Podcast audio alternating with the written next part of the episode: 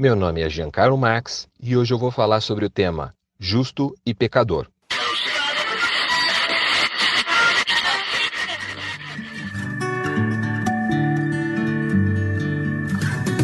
Você está ouvindo da Crentaços Produções Subversivas.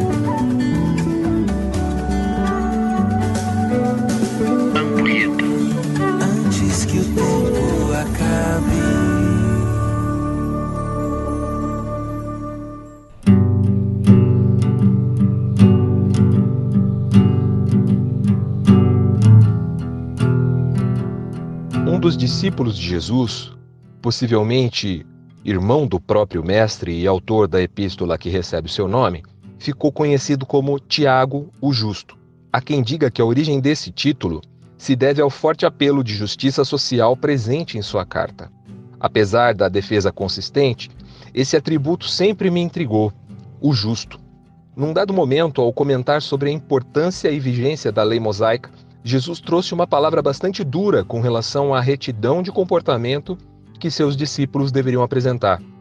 Ele diz lá em Mateus 5,20: Eu os advirto, a menos que a justiça de vocês supere muito a justiça dos mestres da lei e dos fariseus, vocês jamais entrarão no reino dos céus.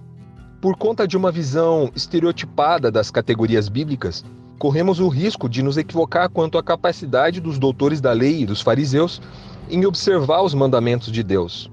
Eles eram sim os melhores nisso, a ponto de se envaidecerem de sua humildade.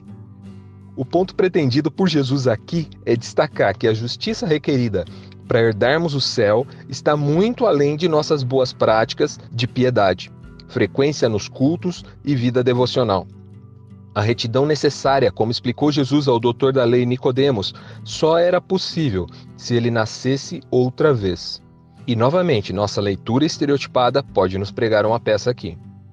O reformador Martim Lutero definiu a condição do crente com a expressão simul justus et peccator, ou seja, ao mesmo tempo justo e pecador.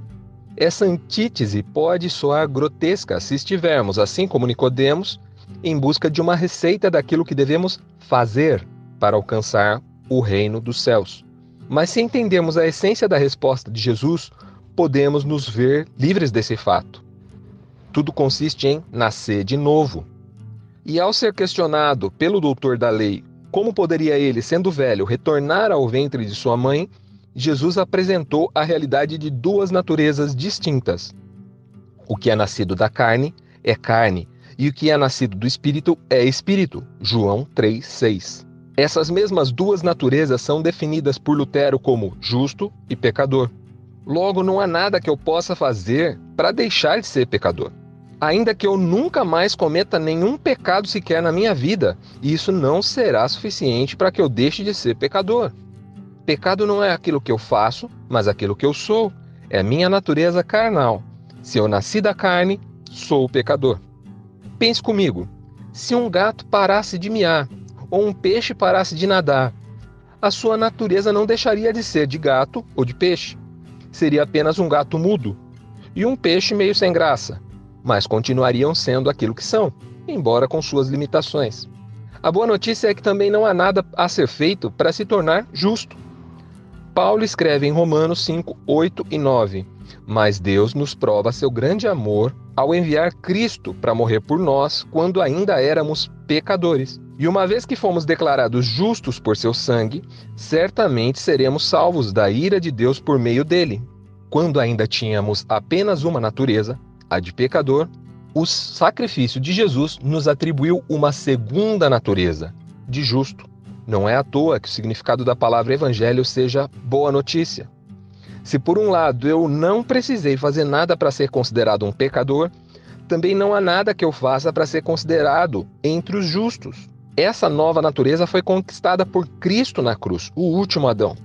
Diante disso, um medo recorrente aflige aqueles que tomam contato com essa mensagem de graça. É a de que os seus próprios atos e iniciativas em favor do reino de Deus percam o sentido. Aparentemente, estes se veem diante da notícia de que estão pagando por algo que era grátis, ou que já havia sido pago, no caso, por Jesus na cruz. Esse erro muito comum consiste em imaginar que, se não há faturas em aberto com Deus, logo eu deveria permanecer em minhas práticas como se ainda tivesse apenas uma natureza. Mas será que isso faz algum sentido? Se tenho em mim essas duas naturezas, qual delas eu escolho manifestar em minha vida cotidiana? Se eu compreendo, de fato, que fui liberto da escravidão do pecado para a justiça, me parece bastante natural que meu desejo seja de manifestar obras de justiça. Se por outro lado a minha natureza carnal é a que eu almejo externar, há de se questionar se eu tenho mesmo duas naturezas. Talvez ainda tenha apenas uma.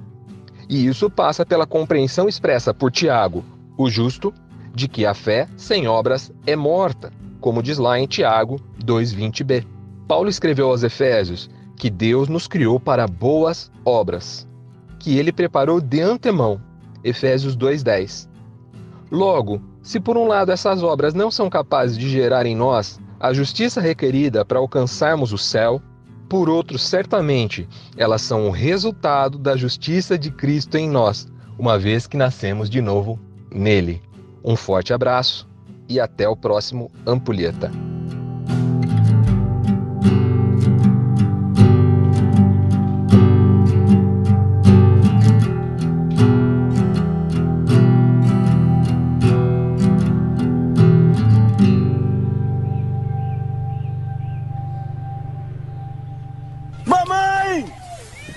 Mamãe! É Deus, mamãe!